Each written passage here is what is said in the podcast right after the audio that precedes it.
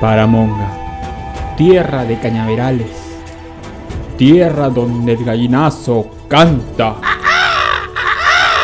Desde estas tierras llega a tus oídos el podcast de guitarraviajera.com.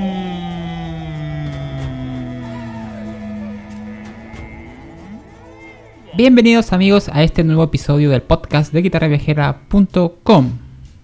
Hoy estamos eh, con Marco Loyola mediante el WhatsApp, así que en teoría somos tres Marcos reunidos, yo, Marco Loyola y Mark Zuckerberg, que debe estar escuchando esta conversación. bueno, eh, hoy vamos a tener una charla bastante picante, porque Marco es, además de músico, cocinero y tiene también una cevichería, así que maneja el ají como todo un experto. Marco además es músico y también he visto que ha hecho muchos viajes, cosa que me interesa bastante saber. ¿Cómo estás, eh, Marco? Gracias por aceptar la invitación. ¿Qué tal, Tocayo? Aquí Oye, pues... nada, hermano, yo este, contento de, de estar en este pequeño microprograma Guitarra Viajera que ya, ya por sí el nombre es muy llamativo.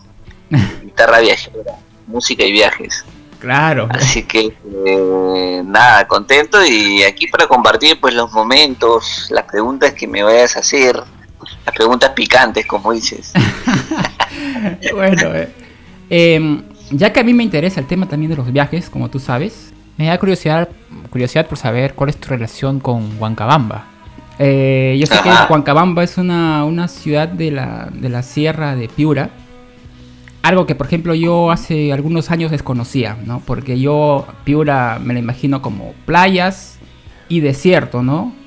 Pero jamás imaginé que Piura tendría, eh, tuviera eh, una región así, ¿no? De, de, sierra, completamente.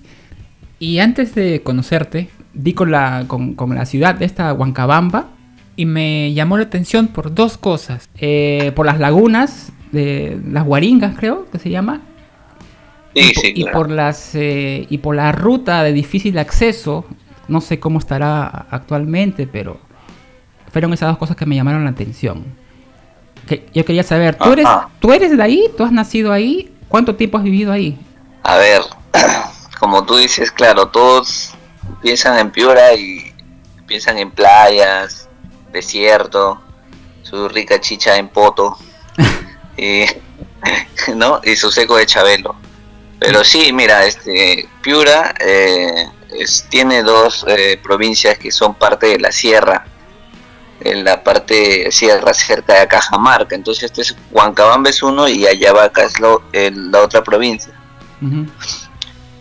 Entonces, este, claro, yo soy de Huancabamba en realidad, yo nací allá, he crecido una parte de mi niñez allá, eh, entre viaje y viaje, ¿no? Porque entre Lima y, Huancabamba siempre era como que viajábamos.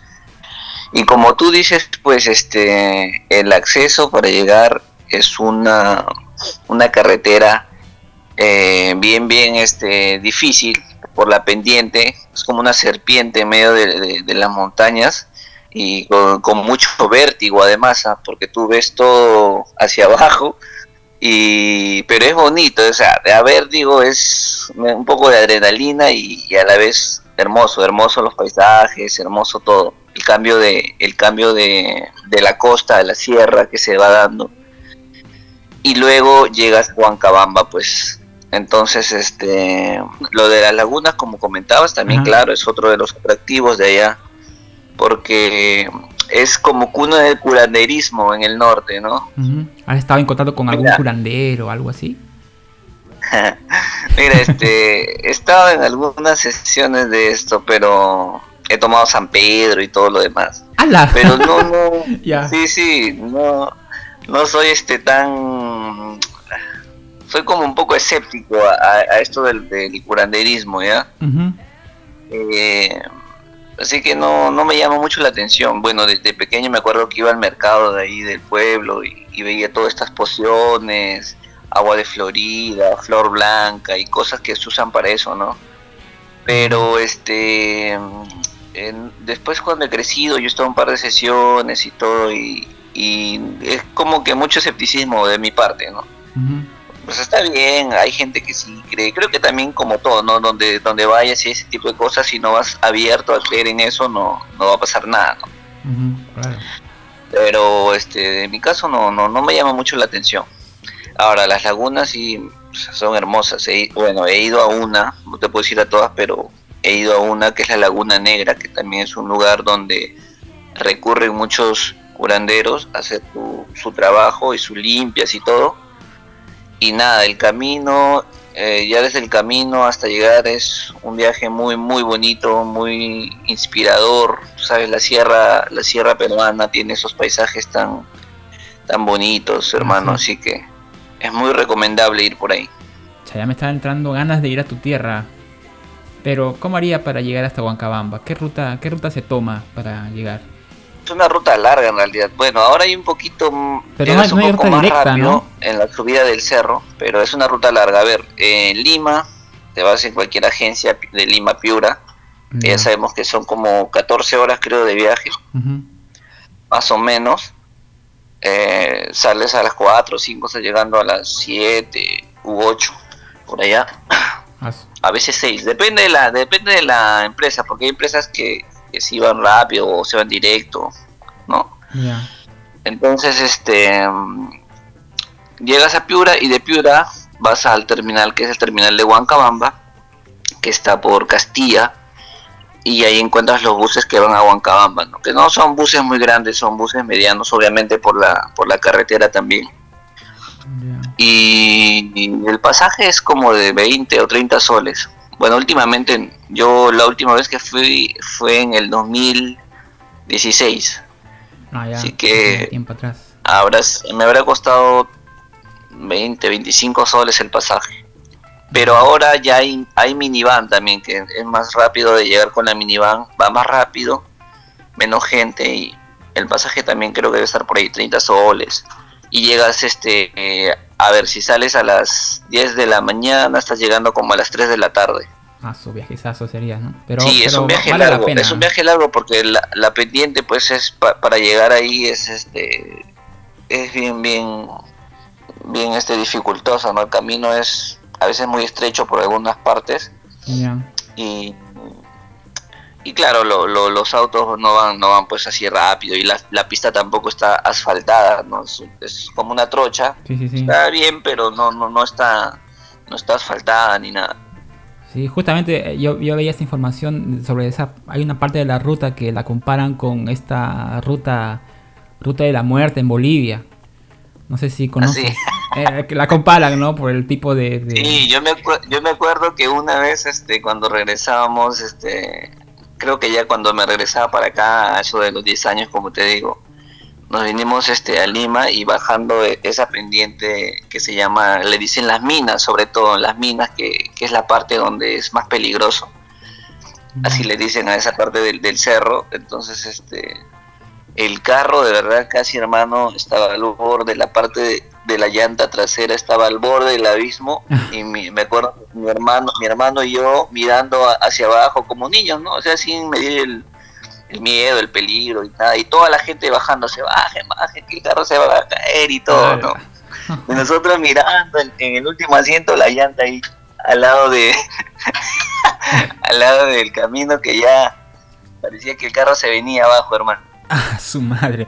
Sí, sí, sí. Más o menos yo he visto esas imágenes en YouTube. Hay gente que ha colgado parte de la ruta en Huacabamba y, y sí, pues se ve, se ve bastante extremo, ¿no? Pero se ve interesante. Sí.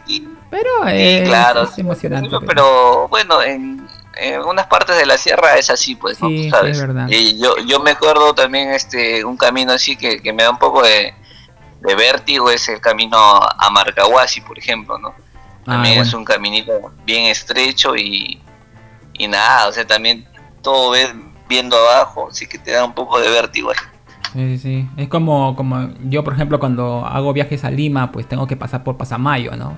Y hay gente que, que le tiene temor pues al Pasamayo, cuando yo habitualmente paso por ahí, ya pues, estoy acostumbrado, ¿no? Bueno, y dejando el tema de las rutas peligrosas, eh, yo quería saber algo. Yo sé que tú eh, has estudiado para cocinero. Entonces, eh, yo he visto por ahí en tus redes de que me parece de que has em, logrado viajar a través de esta profesión. Me parece que en cruceros. Te cuento esto porque cada vez que más o menos trato de imaginar tu, tu historia, eh, me hace acordar eh, que yo hace unos años atrás, bueno, hace muchos años atrás, yo estudié un pequeño curso de, de bar en, un instituto que se llama Gourmet Bar allá en Lima. Ajá, cuatro meses nada más, ¿no? Y la idea en ese tiempo, estamos hablando de qué año, pues 2007, 2006, no me acuerdo eh, la idea en ese tiempo para mí era trabajar en cruceros, porque en ese tiempo me habían dicho de que se necesitaba mucha gente, estaban llevando gente a, los, cruceros y necesitaban pues justamente también bartenders, pues, ¿no? Y yo me entusiasmé en, estudiar eso, porque ya pues yo quería viajar en cruceros, no importa, porque habían cruceros pues para todos lados del mundo y terminé el curso, todo normal, ¿no? Hasta que me fui, me presenté, porque eso, eso sí era cierto, ¿no? De que había mucha oferta en ese tiempo.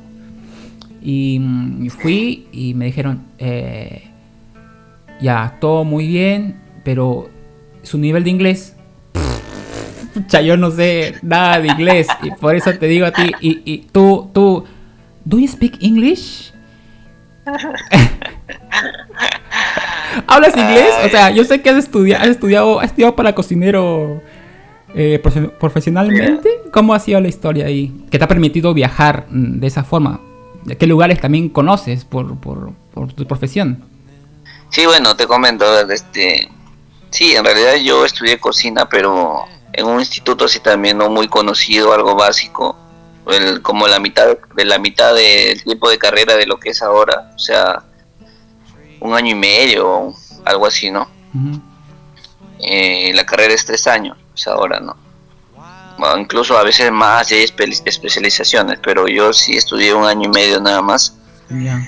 Y, bueno, estudié cocina. Eh, en realidad yo no quería estudiar nada, hermano, porque yo quería hacer música nada más, desde chiquillo. pero pero la clásica pues no tu viejita tu familia qué vas a hacer de música te vas a morir de hambre que no sé qué que no sé cuánto. Y bueno pues en realidad este sí pues porque incluso ahora la música tampoco es que me dé de comer no pero lo hago por pasión. Eh, y ya bueno dije ya voy a estudiar algo. Ya qué cosa quiero estudiar que no sé qué. No sabía ni siquiera qué quería estudiar ya. Así que dije, bueno, estudiaré cocina, pues, para no morirme de hambre, siempre voy a tener que comer y nada. Eso, ese pensamiento. Y nada, y me metí a estudiar. Y, sí, le agarré un poco el, gusto, le fue agarrando el gusto de a pocos, y, y ya de ahí dije estudiar y a trabajar, a trabajar, a trabajar, a trabajar. Y de ahí me di cuenta que no era fácil tampoco, porque la cocina te quita bastante tiempo trabajar en restaurantes, en, en cocina, es bien, bien matadito. Sí, sí. Así que este, ahí empezó todo, ¿no? Yo estudié, después de estudiar ahí nomás empecé a trabajar, trabaja, trabaja, y en uno de esos trabajos pues se vino esa oportunidad de, de postular a, a los barcos, como tú dices, ¿no? Hay demanda, entonces este mi hermano ya lo había hecho y me animaba, oye, ¿por qué no te presentas? Que por aquí, que por allá. Yo había estado estudiando en un, curso de inglés gastronómico para cruceros en un instituto, pero lo dejé, lo había dejado. Esto fue como en el año 2010.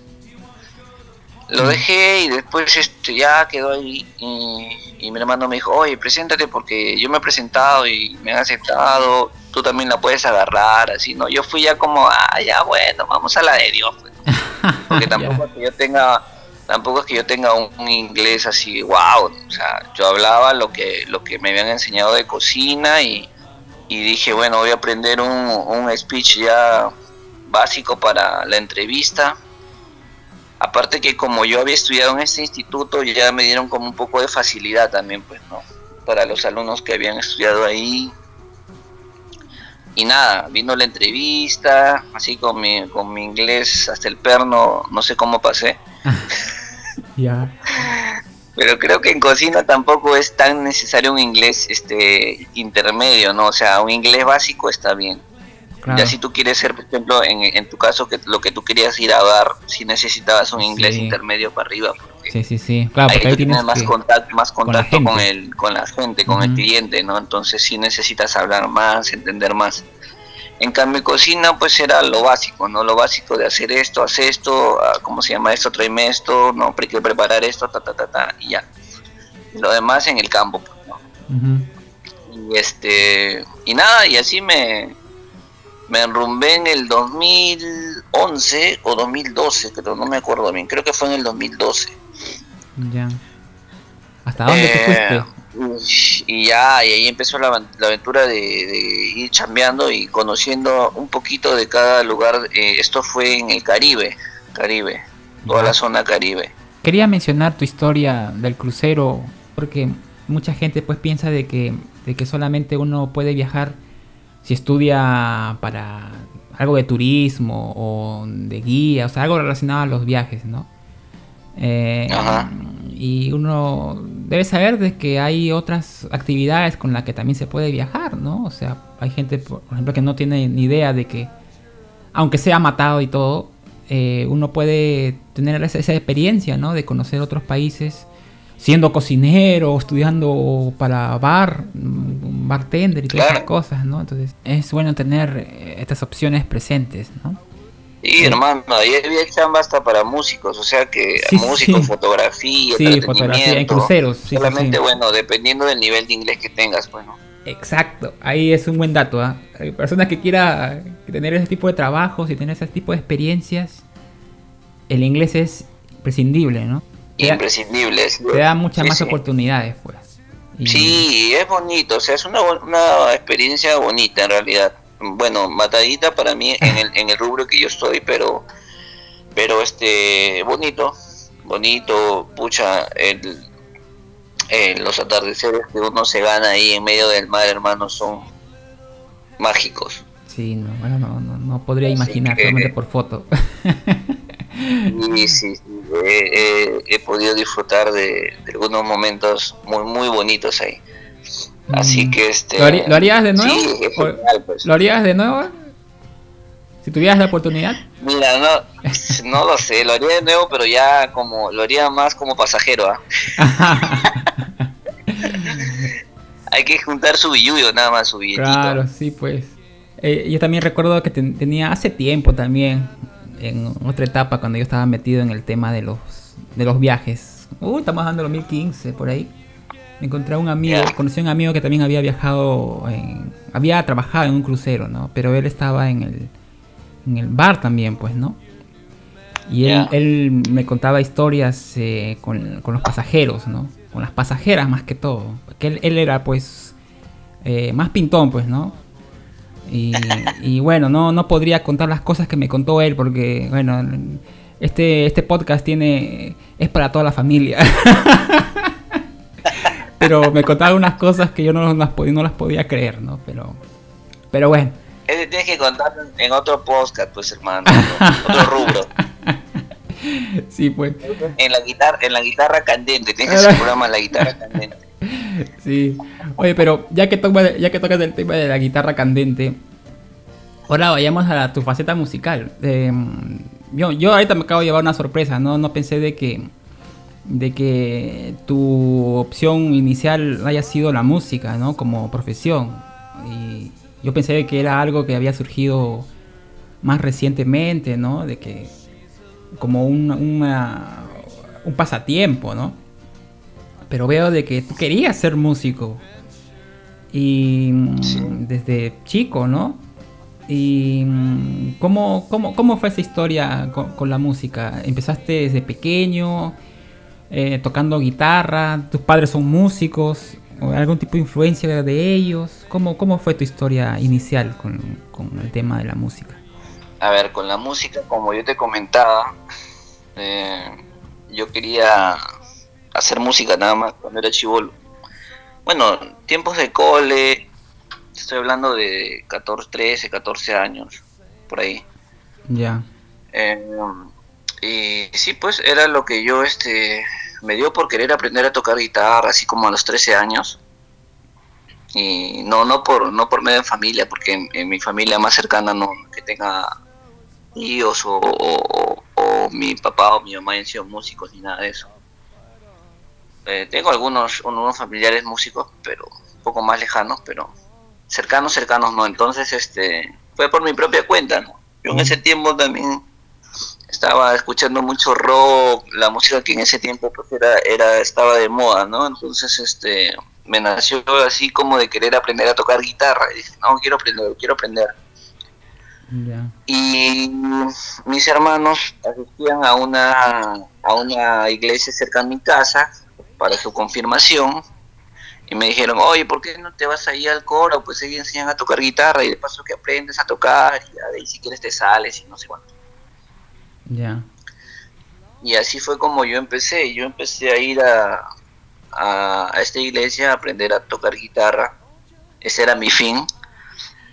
Y al, al final terminé formando parte del coro de la iglesia. ¡Caramba!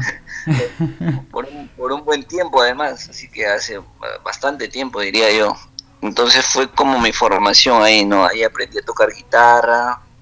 Eh, también, por lo que veo. Eh, entonces, este, fue básicamente mi, mi escuelita ahí. Eh, lo que pasa que yo cuando aprendí a tocar guitarra, casi a la par, eh, me gustaba escribir, escribía mucho, ¿no? Lo que para mí eran canciones, pero eran letras y música en realidad. Y al final, este, poco a poco iba poniendo música a estas letras, ¿no? A estas letras, ¿no? A la par eso, eso cuándo fue? No me preocupé, en realidad no me preocupé mucho en aprender técnicas de guitarra, escalas, eh, pues, eh, practicar más digitación y todo lo demás. Lo que hacía, como ya sabía algunos acordes, los acordes básicos, eh, era empezar a hacer canciones, Entonces... ¿Eso fue cuando estabas en la iglesia? ¿Aún? Sí, sí, sí, sí, claro. A la par que, yo participaba ahí con, con, unos patas de mi cole, con mis amigos de cole, hicimos este una bandita, pues, ¿no? pero de canciones mundanas. o sea, de canciones que, que, que, escribía, que yo escribía, pues no. Ah, ya. Tiempo, o sea. Y, y este, y sí, pues una banda, a la par que, que aprendíamos, que ya estábamos tocando un poco, ya sabíamos lo básico. Con eso, con eso hicimos una bandita que duró, que habrá durado un año y medio. Tiempos de cole, ¿no? Y de ahí, pues, este, nos separamos y nos juntamos otra vez con casi los mismos, pero hicimos como una bandita de, de rock cristiano, una cosa así, ¿no? Ah, caramba, ya. Así sí, como, como participaba en, en, la iglesia y un amigo más también, entonces hicimos como una bandita de rock cristiano que también duró un año, hicimos un conciertito memorable que creo que fue uno de los mejores conciertitos que hicimos. Y, y, de ahí nos separamos, nos separamos, así como las leyendas de, de rock que se separan, así nos separamos. Ya. ya, pues entonces, este, ya después de eso, ¿eso en qué año habrá sido? Uh, eso habrá sido en el año 2000, 2004 o 2005. Claro, ahí tú querías, ahí tú querías ser estrella de rock, pues, ¿no? Ahí tú querías ser estrella de rock. ¿Cómo, cómo pasó de, de querer ser estrella de rock a, a, hacer la música que ahora haces, ¿no? Que es una música solista, de cantautor. Claro, claro, en ese tiempo nosotros lo que hacíamos era rock, siempre estábamos este, pegados al rock. Y este y ya, nada, después de que se separó la banda, como te digo, yo ya empecé a estudiar lo que era cocina, eh, empecé a trabajar, trabajar, trabajar, y ya no formé nunca, nunca más una banda con otros amigos. Por ahí algunas cositas, pero de paso nomás, o sea, no... Lo que sí hacía era este seguir escribiendo canciones, seguía, seguía haciendo canciones, pero ya solamente para mí, ¿no? O sea, no, no con otra gente, no, no salía a tocar a, hacia algún concierto ni nada. Entonces pasaron como siete años así en ese en esa rutina, ¿no? Ya después, después de que yo regresé de, de trabajar en, en los cruceros, ya como que quise quedarme acá, no estar más tranquilo. Y tenía la posibilidad de también dije por qué no grabo no porque tenía la posibilidad de grabar este canciones entonces este dije bueno voy a hacer un pequeño, una pequeña grabación, pues, ¿no? A ver qué tal, cómo me va. Y ya tenía las canciones ahí que quería grabar y dije, bueno, vamos a grabar en formato acústico, pues, a ver qué tal. Como solista, como tú dices, ¿no? Y yo creo que ahí, ahí ya nació todo, pues, ¿no? Hice esta grabación que fue en realidad la grabación del primer disco que es Ciudad de Cartones. Y en formato acústico, por todas las canciones están en formato guitarra y voz nada más, salvo una canción que es Ciudad de Cartones, que está con batería, bajo, pero lo demás este, está en formato guitarra y voz. Y ahí empezó toda la aventura ya, digamos, este, lanzándome así como cantautor, solista, al ruedo musical, subterráneo, limeño. ¿Qué, ¿Qué año fue que sacaste tu, tu primer disco? Fue en noviembre del 2014 con Gino, César Gino, que es el, que me grabó el disco, el productor, amigo productor de Acapel Studios. Eh, él es este el que me dijo, oye brother, pero vas a grabar esas canciones, Ciudad de Cartones, así de la ciudad que no tiene nada que ver, no pasa nada, no te vas a hacer famoso, me dice, no va a pegar, lo que pega lo que pega son canciones de amor y desamor, me dice, eso tienes que hacer, ahí está el negocio. y yo le digo, bueno, no interesa, hay que grabarlo, le digo. A la final esa era como una temática que, no había escuchado en algún otro cantautor de los que, digamos, este estaba enterado, ¿no? En ese entonces. Claro, casi todos eran temáticas de canciones de amor, de desamor y esto. Sí, Y lo que yo hice fue pues todo lo contrario, un disco que hablaba de, de la calle, de personajes, de la ciudad. Sí. Así que este lo hicimos y lo subimos al, a YouTube.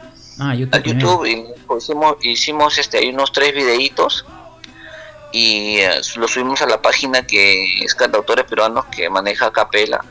Y me dijo hay que subirlo por acá porque como tú no tienes muchos suscriptores aún, no, o sea, obviamente la gente no te va a conocer, entonces tienes la posibilidad de que en la página que él ya tenía, en el, en el canal que él ya tenía, que tenía bastantes suscriptores, llegué más, ¿no? Y fue así como empezamos a subir el material ahí. Y nada, es así yo creo el único medio de, difusión de, de, este, de mi música por el YouTube. Y por ahí quizás alguna radio o algo que pasaron algunas de mis canciones. Me acuerdo que hubo un proyecto del BBVA que, que pasaban en los bancos la música. Ya de algunos solistas y, y, un pata me dijo, oh, he escuchado tu canción ahí en, esperando en, en, la agencia del BBVA y dije, oh, ese es mi ah. pata, que no sé qué.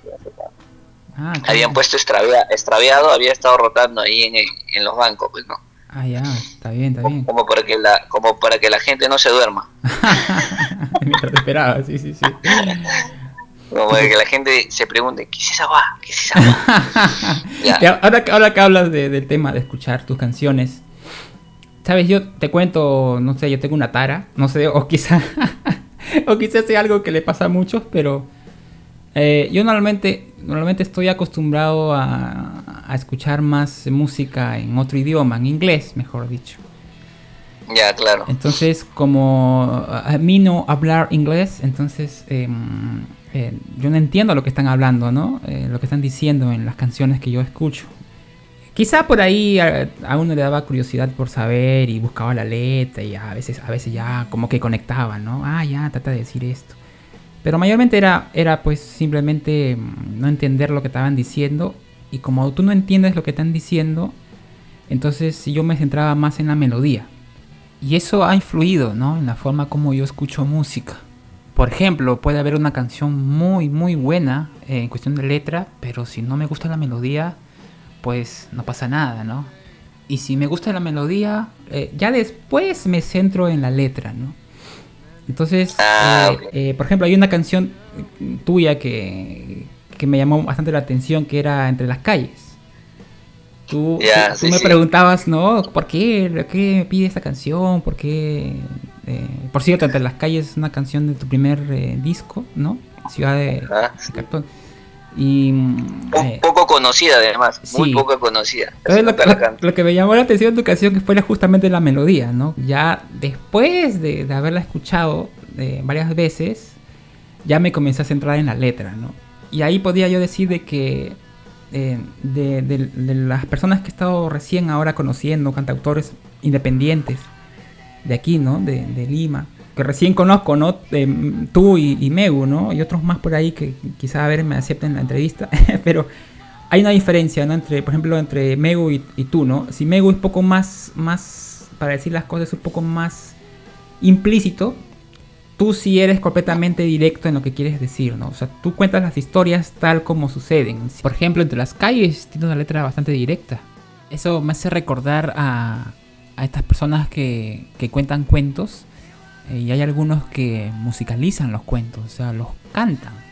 Cuando ya, la historia. Sí, entonces cuando yo ya escuchaba, ya me centraba en tus letras, a mí me hacía recordar eso, ¿no? Porque cada vez que tú, eh, cada vez que escucho una canción tuya, tuya es como, como escuchar una historia. Entonces, esas historias que, que, te surgen a ti eh, son, son reales, son inspiradas en algo que te ha pasado, que has visto en otra persona o, o simplemente has dejado que tu imaginación vuele. ¿Cómo es? ¿Cómo es tu proceso de composición? De todo un poco, hermano, de todo un poco. Porque, bueno, sí, sobre todo las canciones del primer disco, eh, Ciudad de Cartones, como tú dices, son así letras directas, porque la quise hacer así, ¿no? O sea, es como ver lo que pasa en la calle y tal cual decirlo, sin, o sea, sin, sin este maquillar y decir, no, que no se escucha bonito, que, ¿por qué voy a decir esto? Mejor no digo esto porque es muy, muy fuerte, no sé, qué sé yo. Entonces yo lo que puse así, tal cual, ¿no? Entonces esas canciones son historias, como tú bien dices, que yo por ejemplo, hay una canción que se llama Caramelos, que es un niño, es un niño que vende caramelos, ¿no? Que no he sido yo, básicamente no lo he vivido, pero me pongo como un poco eh, viendo desde afuera y también como un poco a ver cómo es desde adentro, ¿no? Claro. O sea, un poco como ese sentimiento. Igual, así hay canciones como El Loco del Mar, eh, El Cobrador, La Combi, ¿no? Que retratan eso, que son letras directas, son historias, ¿no? Y como tú dices bien, va contando eso, pues lo que pasa en la calle que es lo que yo quise retratar. Y ojalá me, anime a hacer otro, como un segundo tomo de este disco, porque tengo otras canciones que también van por ese lado. Y me gustaría hacer otro, otro disco parecido con, esas historias, ¿no? Pero a la hora de, de componer, de escribir, pues yo creo que sí, ¿no? O sea, me, me, pongo en, la piel de, de un personaje, ¿no? la imaginación empieza a hacer su trabajo ahí. Porque este no necesariamente tienes que vivirlo. Eh, estás muy cerca con lo sí estás muy cerca a lo que a lo que pasa, ¿no? A lo que a lo que vives, a lo que ves en otras personas. Y creo que ahí puedes este explotar eso, ¿no? Te imaginas cómo puede ser. Ah, obviamente tienes algunas vivencias y también sabes eh, en algunas cosas qué cosa puedes sentir y tal, ¿no? Es parte de eso, pero yo creo que hay una posibilidad y un abanico muy grande si, si haces trabajar a tu imaginación y ponerte en la piel de algo, ¿no? De, de, alguien, no sé, y empezar a hablar desde ese punto. Y, y, es la manera en como normalmente yo he escrito, ¿no? Porque todas mis canciones a veces, este, no es que yo las haya vivido, que sean experiencias propias, ¿no? Quizás en algunas partes sí coincide, pero lo demás, o sea, es cuestión de, también de imaginación, ¿no? ¿Qué, podría ser? ¿Qué, ¿Cómo hubiese sido? ¿O qué podría pasar, no? Entonces, este, en esa, en esa parte, en mi forma de escribir es, es esa, ¿no? Y de hacer las canciones, pues, este, siempre normalmente he hecho la letra y de ahí les he puesto, les he puesto música. Pero en algunas ocasiones me ha salido este al revés. Pocas ocasiones he hecho música y después le he puesto letra. Algunas ocasiones, unas canciones me han salido de tirón, música y letra, así tocando y escribiendo, que creo que son las canciones que, que mejor salen, me parece. Las que haces la música y escribes ahí mismo. Pero para que suceda eso tienes que estar en un momento bien bien que todo que todo este conspire ahí para que salga ese bonito momento. No sé si a todos les pasa. Bueno a mí me pasa muy poco. A mí me pasa muy poco pero hay algunas canciones que han salido así y a, veces son las canciones que más me gustan también y que más le gusta a la gente también. Sí, sí, es verdad. Sí, es algo que mucho se comenta también, ¿no? Del tema de que a veces la inspiración llega, ¿no? Sin que tú lo estés buscando. Y bueno, pues sale una canción de tirón. En, mi caso espero de que alguna vez me pase eso, ¿no? sí, porque yo, yo, por ejemplo, no... Tú tienes, que sacar, tú tienes que sacar el disco Guitarra Viajera. Eso, pues. Pero yo tengo un millón de canciones, pero puro, puro intro, nada más. Ay, no, ¿cómo vas a decir eso, hermano? Tienes que practicarla, pues. ya has, tenido, has tenido toda la pandemia para que la practiques. Mira, si la pandemia sigue todavía, ya, si no la haces, pues. Bueno, todavía queda, todavía queda pandemia, o sea que tengo tiempo. y dime, Tocayo, ¿alguna vez has intentado eh, viajar y obtener dinero mediante la música? O sea, tocar así en, la, en las calles, en los restaurantes.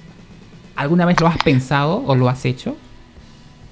Mm, no lo he hecho. me, me, estaba animando y yo tenía en proyecto hacer eso, de irme en mis vacaciones.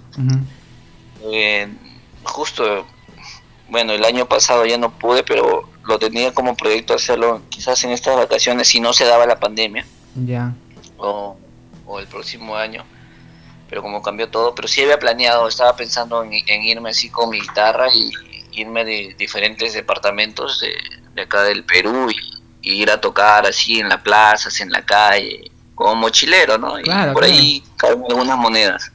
Claro, o sea, llevar ahorros y tener como Sí, sí, estaba, estaba en mis planes. Ah, mira, no sabía eso. Ah, está bien, ¿ah? Pero no, no, este, no se dio, no se dio porque, pucha, por lo que ya sabemos Sí, sí, sí. Eh, y este, sí, me hubiese gustado porque yo también soy un viajero, así como digo una canción, un viajero empedernido. Me gusta mucho viajar. Creo que si no hubiese estudiado cocina, me hubiese gustado estudiar algo de turismo, guía turístico, algo de eso, no sé, alpinismo, qué sé yo, algo de eso. alpinismo. porque me gusta, me gusta hacer mucho ese tipo de trekking, caminatas, eh, me gusta. Mm, y siempre trato de, siempre, siempre todos los años he tratado de darme un escape, aunque sea chiquito, algún lugar para, para salir de la ciudad que a veces te estresa, te come. Entonces, este, sí, siempre, siempre un viaje es elemental. Entonces, este, y más aún, pues, si llevas tu guitarra y, y haces tu música, hermano, eso es genial.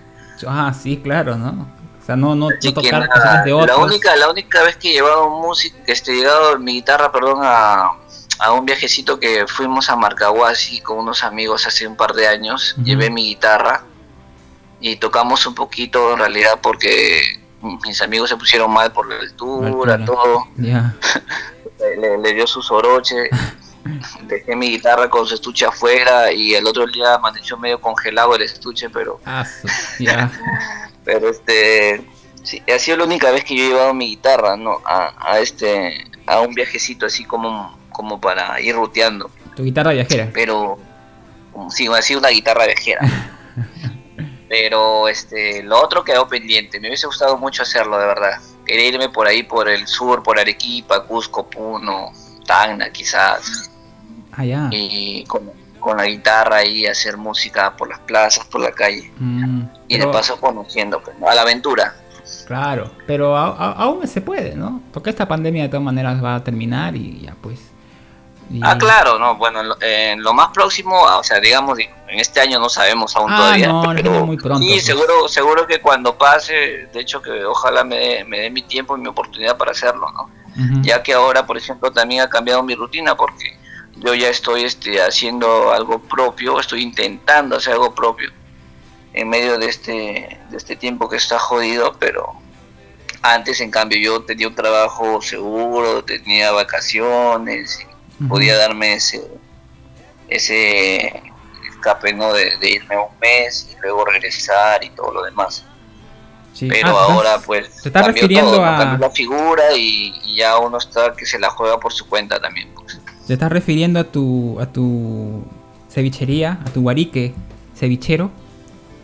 Ajá.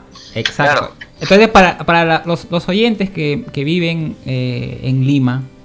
Distrito de San Juan de Urigancho. San Juan de Urigancho. Ya, todos los oyentes de ahí de San Juan de Urigancho, a ver, cuéntales un poco de, de, de, tu proyecto. Yo no, he, no doy fe todavía de, tu sazón, de tu buena sazón, porque no he comido. no he comido, no he probado. Pero sí, hermano. cuéntanos un poquito, un poquito brevemente de tu, de tu proyecto este de, la cevichería, ¿no? ¿Cómo, cómo va? ¿Qué, bueno, ¿qué futuro le, ves? Puedo decir que todos los que todos los que han venido alguna vez ya no han regresado. no, mentira. Sí, sí, este es un proyecto que yo ya lo venía haciendo antes de la pandemia todavía aún yo trabajaba normal, tenía mi trabajo, y yo lo hacía los días domingos, eh, hace ya un par de años, los fines de semana, sábados, sábados y domingos, como un pequeño proyecto y un ingreso extra además, que no caía mal. Entonces, este, sí, así fue el proyecto, fue empezando, ¿no? De hecho, con el fin a miras algún día de hacerlo más concreto y, y poco a poco ir pensando en un negocio propio, ¿no? Pero bueno, la, la pandemia nos obligó, nos empujó a que todo se acelere y se haga más rápido. Así que me vi en la necesidad de, de tratar de concretarlo en medio de esta pandemia y jugármela, obviamente también porque sabemos la situación así lo, lo pide, ¿no? situación económica. Entonces, este, nada, ya dije de una vez, vamos a ver qué tal. Y desde el, desde el año pasado, desde septiembre del año pasado hasta hoy, creo que eh, ya lo he venido haciendo así ininterrumpidamente, de jueves a domingo, ¿no? Eh, con un horario y, y, bueno, en mi casa tampoco es que sea un, local así guau, ni, que tenga todo, ¿no? En casa, en la parte de afuera, una, un par de mesitas, eh, y comida pues a precio de precio de barrio, precio de pueblo, precio pandemia. tu especialidad el, tema de los el tema del pescado, ¿no? Ceviches, ¿qué más? Exactamente, cevichería, pescados y mariscos. Pescados y mariscos. En realidad no, no tengo no tengo una, una, carta extensa ni nada, es lo básico que, que encuentras en un, en un, mercadito, o sea, un cevichito, un chicharrón, un arroz con marisco, una leche tigre y, ya, ¿no? Y, ya. y para de contar. Así o sea, me gustaría poner más, me gustaría poner más cosas, ¿no? La gente se pide, oye, pero ¿por qué no haces esto? ¿Por qué no haces lo otro? O sea, lo que pasa es que yo lo hago solo, soy el único cocinero, ¿no? Entonces no puedo meterme a hacer, a poner una carta grandota para que después me, me, falte manos para hacer todo, ¿no? O sea, hay que ser bien loco para eso.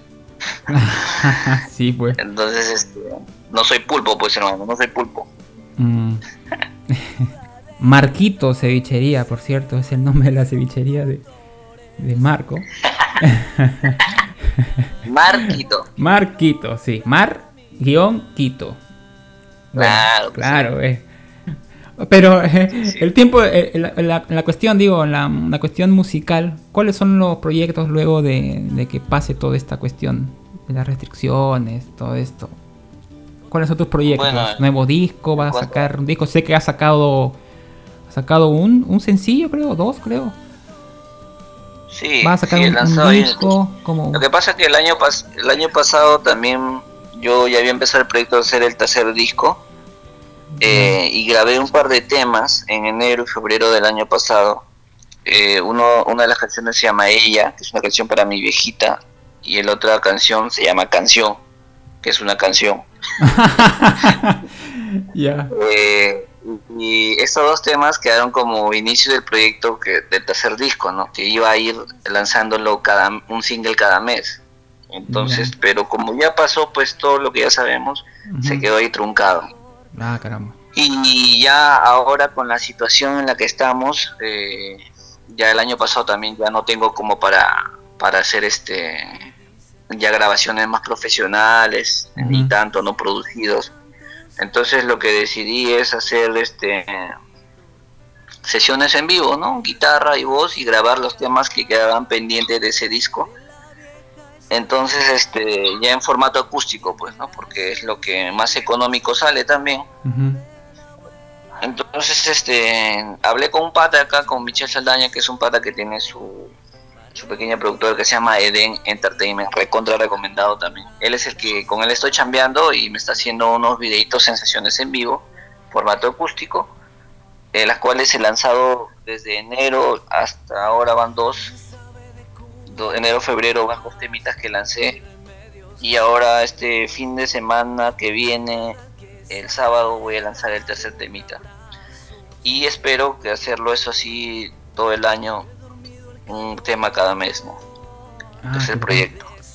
Ah, qué bien, qué bien pues, eh, Marco, Marco. Siempre le digo, es raro decir Marco porque porque es mi, mi nombre también, como te había dicho. Fíjate que te estás hablando al espejo. Sí, sí, sí, sí, yo, Marco.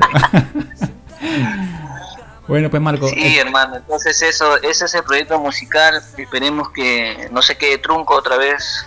Ojalá que, que podamos seguir haciéndolo. Al menos este año con, quiero terminar el año este, haciendo, este, terminando este proyecto y ya después ya veremos qué más se puede hacer. Sí. La cosa que sí tengo la necesidad de hacer música, más ya por un tema, no por un tema de, ser conocido, famoso, qué sé yo, ¿no? O sea, ya lo mío es un tema más, este, como que a mí me, me llena, me, me, me siento bien hacerlo. Es más, de repente voy a grabar unas maquetas sin necesidad de lanzarlas y qué sé yo. O sea, es algo que, es parte, parte de uno, ¿no? Ya sin tanto rollo de, de, hacerte comercial o más gusto, o sea, de verdad, tengo la necesidad yo de, hacerlo y, nada, pues estamos en eso. Ah, oye, qué bien, pues qué bien escuchar que tengas todos esos proyectos y que te entusiasmen, ¿no? Te entusiasmen eh, continuar en este, en este mundo, ¿no? De, hacer música. A pesar de que no, no, no se gane nada y todo eso, ¿no? No, se gana, pero se goza. Se goza, exacto. bueno, antes de despedirnos, eh, Marco, eh, ¿puedes dar tus redes para que la gente que esté escuchando este podcast pueda llegar a ti para escuchar tu música? A ver, bueno, la gente que, si, aún hay gente que nos está escuchando después de casi dos horas, este, pueden encontrar mi música en Spotify como Marco Loyola, en el YouTube como Marco Loyola, se suscriben ahí a mi canal porque somos unos cuantos gatitos para ir subiendo poco a poco, en el Facebook como Marco Loyola, si no me agregan al Facebook personal para pues porque en el Facebook personal es donde en realidad hago más mis transmisiones en la página no tiene mucho alcance, así que en la página personal que tengo más amigos, ahí me agregan Marco Loyola Laván. Y en el, en el Instagram, Marco-Loyola-Cantautor. Ahí estamos, hermano. Y en la cevichería, para los que viven en San Juan del Doligancho o los que vivan en Lima, ya, ahí se meten en la página de Marquito. Bar-Quito, cevichería. ahí está toda la info. Está toda la info, las fotos suculentas de los ceviches que prepara aquí mi tocayo. Así que ya, así que ya saben, eh, estimados oyentes, cualquier cosa ahí nomás le, escriben a, Marco y van a poder darse un atracón de ceviche, pero de esos buenos. Bueno, pues, eh, bueno, pues Marco, eh, muchas gracias por aceptar la invitación. Nos hemos pasado con el tiempo, pero pero no importa, ha estado muy amena la conversación. Nada, yo te agradezco a ti por la invitación, por este, en realidad eh, está interesante y bonito, ojalá sigas haciéndolo esto porque porque tiene para para, para hacerlo más, más capítulos con más amigos y que todos tienen una historia que contarnos. Viajes, música y entre otros menesteres. Así que nada, hermano. te agradezco, te agradezco por la invitación y, y ojalá siga pues este este pequeño pequeño blog de, guitarra viajera. ya he escuchado el primer capítulo con el gran Mego, así que vamos a ver quiénes más vienen en, en estos en estos días. Ahí va, a ser sorpresa. Damos novedades. Sí. ya, Marco, muchas muchas gracias por aceptar la invitación y te deseo lo, lo, mejor y en especial mucha salud para ti, para todos tus familiares y amigos, pues. En estos tiempos igualmente, realmente igualmente, ojalá esté bien, igual toda tu familia y, y hay que seguir para adelante nomás. Exacto. Te mando un abrazo también. Y ya no veremos, ya no veremos para... La única vez que nos hemos visto ha sido en el Music Market, creo. Exacto, en el concurso de Music Market. Ahí haciendo colita. Desde esa vez con que, Frank, con en Frank el concurso Lexama. que, que perdimos, que quedamos en último lugar. Sí, sí, sí. Ni en último, así que antes de último ahí. Después de último, digo. Ahí también estaba Fra- Frank Lezama, también, ¿te acuerdas? Claro, a Francito Lezama también lo conocimos ahí, Claro, claro. ya ves. Sí, sí, sí. A, usted- ustedes dos los conocí ahí, pues. Pero, bueno, ya, ya habrá tiempo también de, de, de hacerle su entrevista, pues. De a reencontrarnos, de A- reencontrarnos claro, claro, sí, sí, sí. Realmente lo, lo, lo deseo bastante, porque aquí, pues, en Paramonga es un poco bastante muerto, ¿no? El ambiente. Ma- Más bien mándame un zapallo macre y un par de panche colobaco, pues hermano. Listo, queda. Pero pasaba la pandemia pues, cuando pueda viajar. ya pues, ya pues, Marco. eh, Dale, muchas gracias por todo, pues ya estamos, estamos comunicando, estamos viendo. Un gran abrazo, un gran abrazo. Marquito, cuídate. Listo, nos estamos viendo, Marco. Un abrazo. Dale, mano, chao, chao.